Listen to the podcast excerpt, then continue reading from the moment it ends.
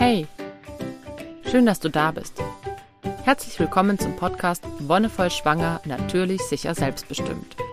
Mein Name ist Petra und ich freue mich, dass du mich auf dieser Reise begleitest. Heute geht es rund um das Thema Folgeschwangerschaften. Das heißt, für alle, die mehr als ein Kind kriegen wollen, alle, die sich überlegen, Geschwisterkinder zu haben, alle, die vielleicht schon schwanger sind mit einem Geschwisterkind, aufgepasst. Es geht einerseits um Ängste, die vielleicht aufkommen können, wenn man bei der ersten Schwangerschaft oder der ersten Geburt ein traumatisches oder traumatisierendes Erlebnis hatte.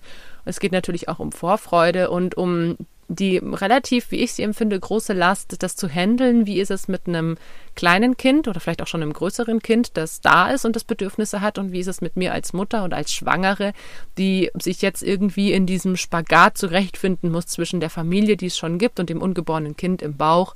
Und darüber möchte ich heute einfach ein bisschen reden, wie ich das erlebt habe und dir vielleicht so ein paar Tipps auf den Weg geben, wie man das ganz schön gestalten kann.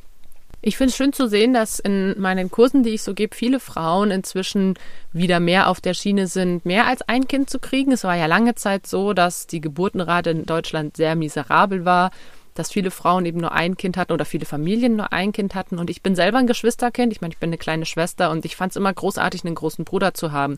Es war immer jemand da, wenn man irgendwie heimkam oder es war oft jemand da. Man hatte oft jemanden zum Spielen, zum Quatsch machen, um sich gegen die Eltern zusammen zu verschwören oder was auch immer. Und das war was, was ich auch mir für meine Kinder gewünscht habe. Ich wollte nie ein Einzelkind oder nur ein Kind. Ich habe mir immer gewünscht, dass es mehr als, als ein Kind ist, also zwei oder eben drei weil ich dieses, dieses Band zwischen Geschwistern ganz besonders finde.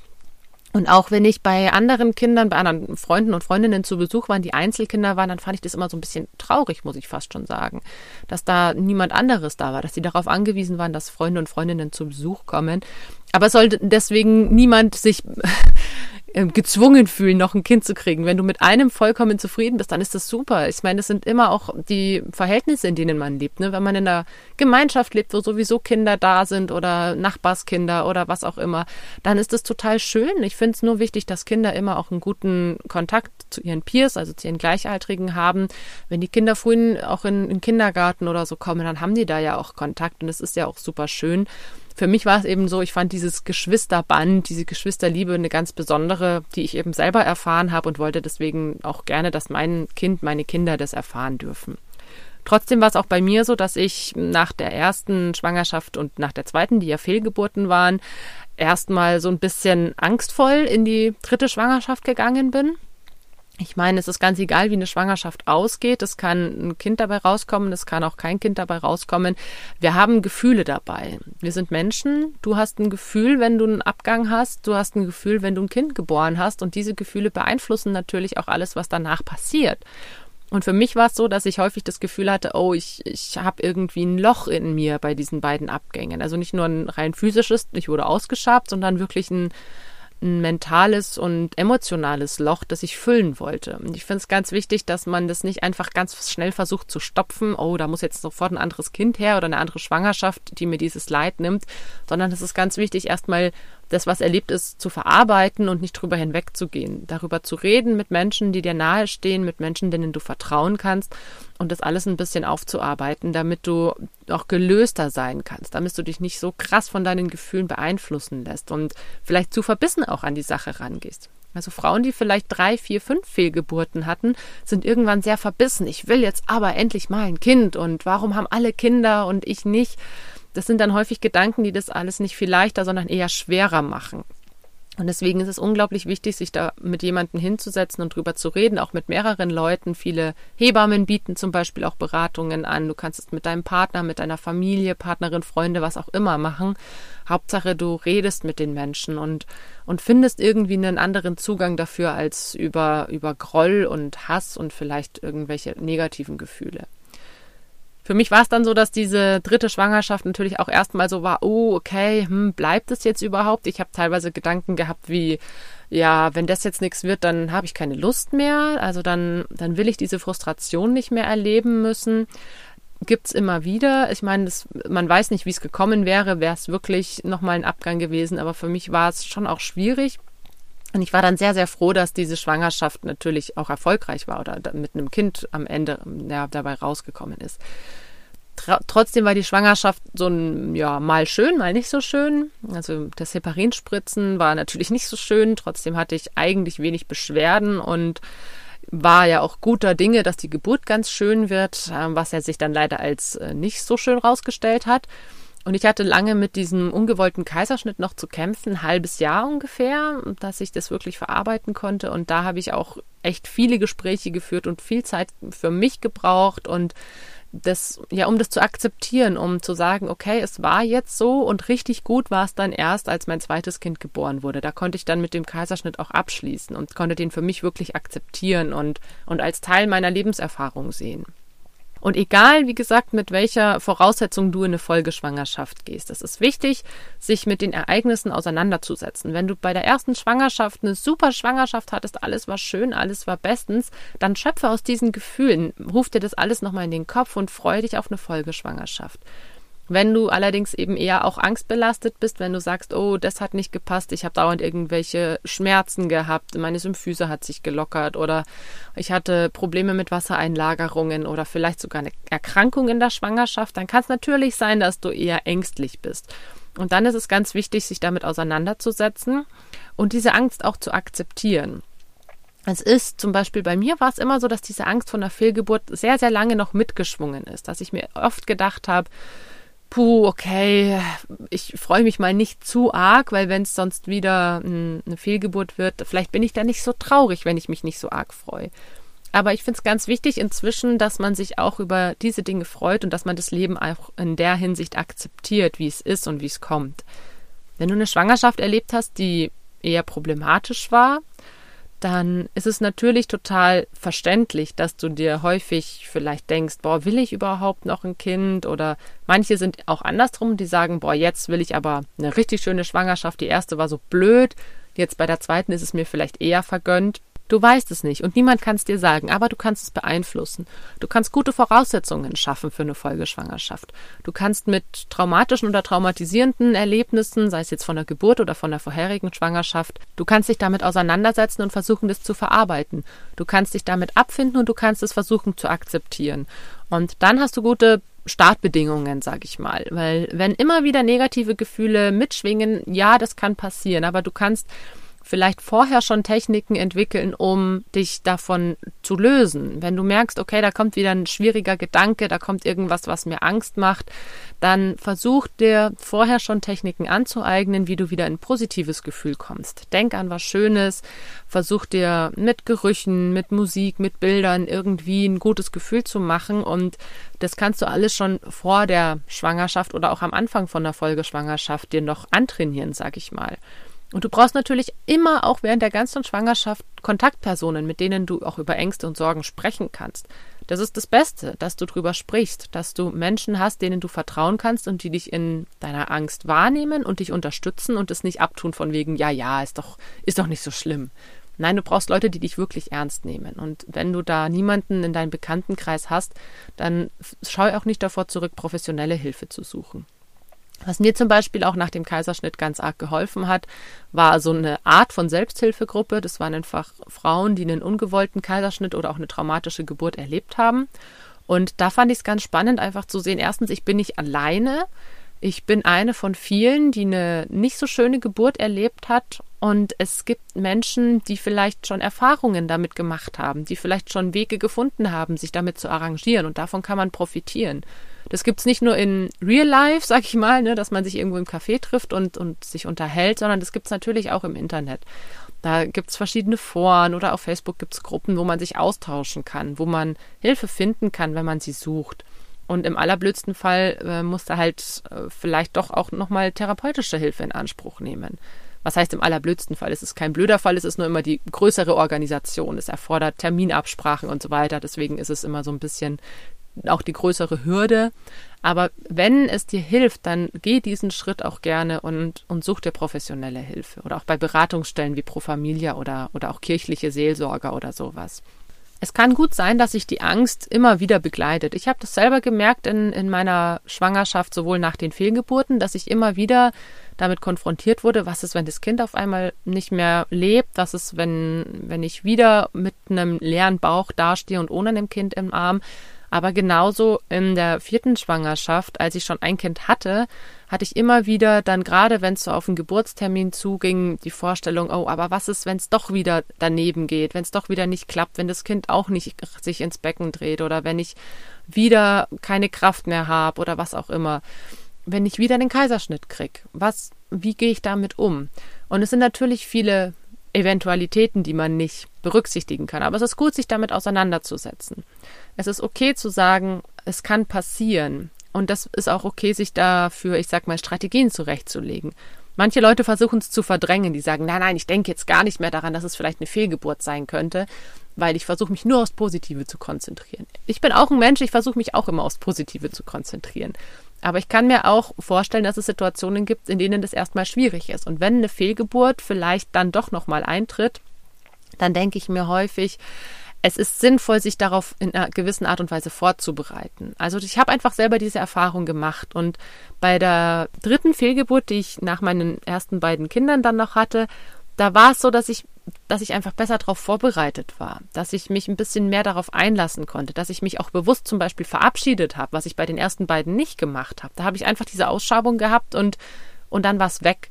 Und bei der dritten Fehlgeburt habe ich mich einfach bewusst dazu entschlossen, dass ich mich verabschieden möchte, dass ich das, dass ich mir einen Moment der Trauer gönnen möchte und dass ich mir einen Moment des, okay, mein Körper hat entschieden, ist jetzt nicht geil, aber ich akzeptiere das, diesen Moment zu finden und, und dann Ritual vielleicht auch für zu haben.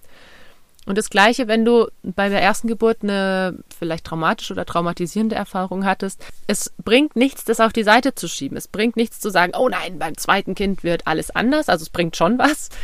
Aber du solltest trotzdem darauf vorbereitet sein, dass vielleicht wieder was eintritt. Und dann kannst du dir genau, das ist ja eigentlich der Vorteil, wenn du eine bei der ersten Geburt eine traumatische Erfahrung hattest, dann weißt du schon relativ gut, was du nicht möchtest. Zum Beispiel war bei mir klar, ich werde für die zweite Geburt ins Krankenhaus gehen, auch wenn ich da nicht entbinden möchte, und denen klipp und klar sagen und es in meine Akte schreiben lassen, was ich will und was nicht.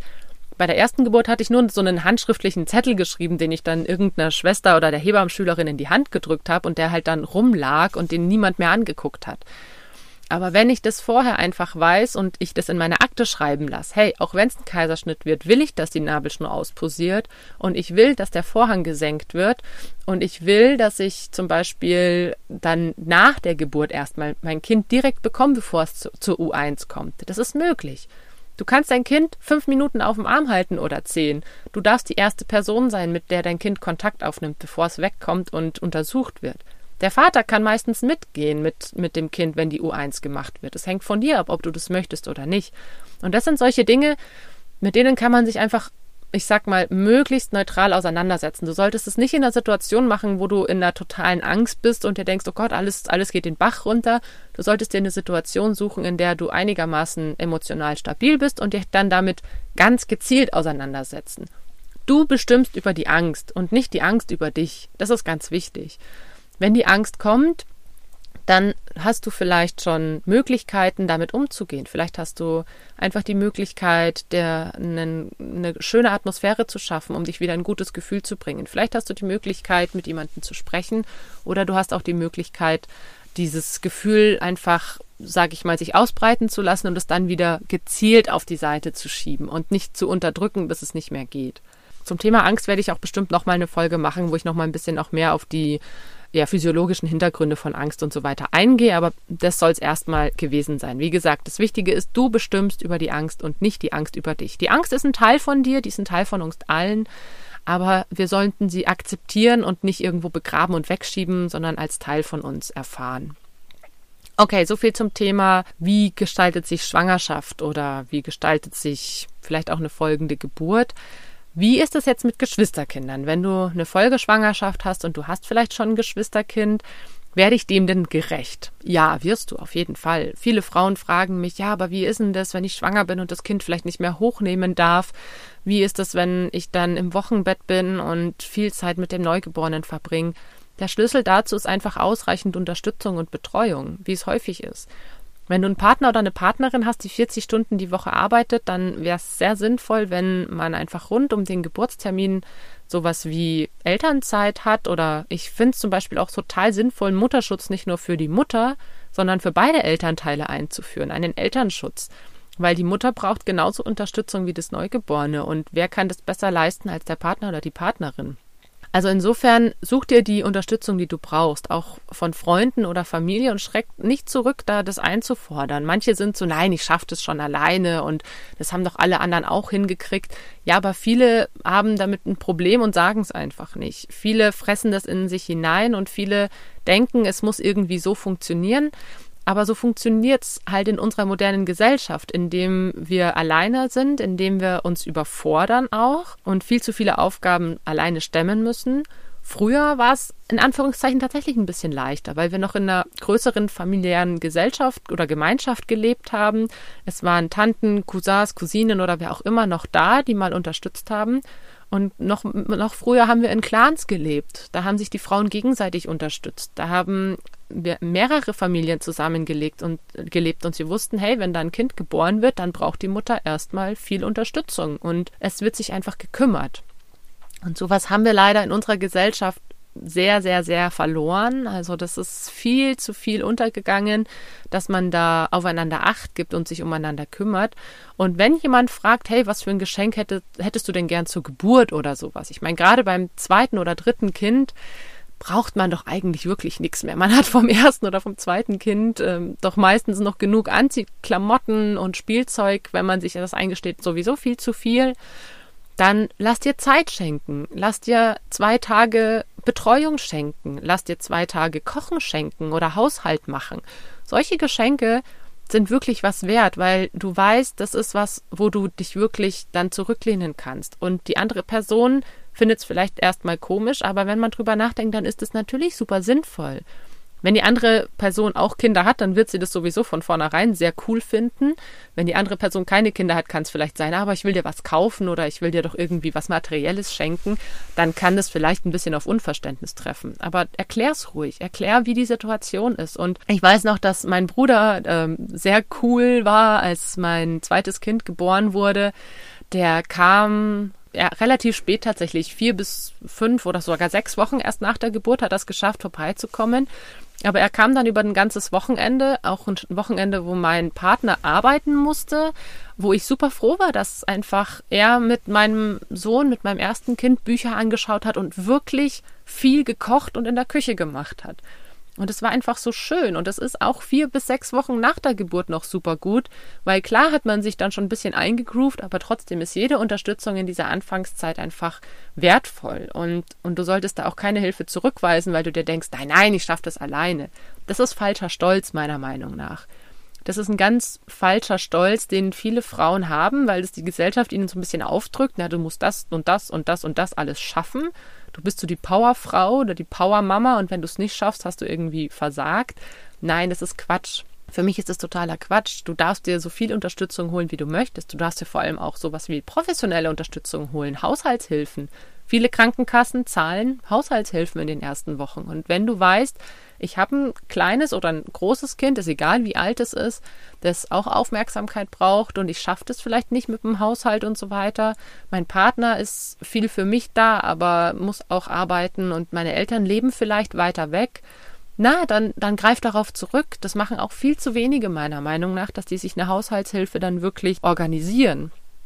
Ich hatte tatsächlich keine, aber ich habe ein paar Freunde, die eine hatten, aber ich habe halt auch immer das Glück gehabt, dass mein Partner einfach viel da war. Ich meine, wir haben es uns von Geburt an immer aufgeteilt und möglichst gleichmäßig gemacht und er war immer da und das können halt auch die wenigsten behaupten oder leider noch, sag ich mal, dass wirklich beide Elternteile im ersten halben Jahr gleich viel Zeit haben und fast ausschließlich zu Hause sind, ist leider ein großer Luxus in unserer Gesellschaft ja, wie ist es mit den Gefühlen? Das ist auch ganz spannend. Manche fragen mich, na ja, aber kann ich das stemmen, dass ich beiden Kindern Aufmerksamkeit widme und beide Kinder gleich liebe, wenn ich so viel Zeit für das Neugeborene brauche? Ja, das geht. Es geht total gut, weil je älter die Kinder sind, desto besser verstehen sie es. Und je kleiner sie sind, desto leichter können sie sich ähm, damit abfinden, habe ich den Eindruck, indem man ihnen Liebe in Form von Aufmerksamkeit zukommen lässt. Man kann stillen und nebenher ein Buch lesen. Man kann stillen und dem großen Kind beim Malen zugucken. Man kann mit einem Kind in der Trage spazieren gehen und das andere beim Laufradfahren unterstützen. Man kann Überhaupt ist das was, was man erst wirklich merkt, dass es geht, wenn man in der Situation ist. Ich weiß, dass ich mich selber oft gefragt habe, boah, aber wie soll ich denn dann mit zwei Kindern, ein Neugeborenes und, und ein knapp Zweijähriger, wie soll ich denn das alles schaffen und wie sollen wir denn da rauskommen und zum Spielplatz und zur Tagesmutter für den Großen? Es geht. Also man findet Wege und man organisiert sich neu. Und klar, es ist erstmal eine Veränderung, wenn ein neues Baby da ist. Aber wenn du die Unterstützung hast und wenn du dich darauf einlässt, dann findest du auch für dich und für deine Familie super schnell den Weg, wie es funktionieren kann. Zum Beispiel fand ich es ganz erstaunlich, dass bei unserem ersten Kind haben wir noch ganz arg auf auf regelmäßige Schlafzeiten geachtet und so weiter. Und beim zweiten Kind war es dann so, naja, die hat es viel weniger gebraucht. Die hat halt geschlafen, wenn sie müde war, auch in der Manduka oder in der Trage. Wenn es ein bisschen hektischer oder lauter war, das hat sie kaum gestört. Und das war natürlich schön zu sehen. Ganz wichtig finde ich ist es, dass das erstgeborene Kind nicht zu kurz kommt, weil dann kommt es häufig zu, zu Aggression und Wut. Das ist bei Kindern häufig ein Ausdruck dafür, dass sie sich nicht genug geliebt gefühlt haben oder nicht genug geliebt gefühlen, nicht genug geliebt fühlen. So. So, schwierige Konstruktion oder dass sie zu wenig Aufmerksamkeit einfach bekommen haben. Das hat nichts mit ADHS oder sowas zu tun, sondern Kinder brauchen Aufmerksamkeit und Liebe. Das ist einfach ein Fakt.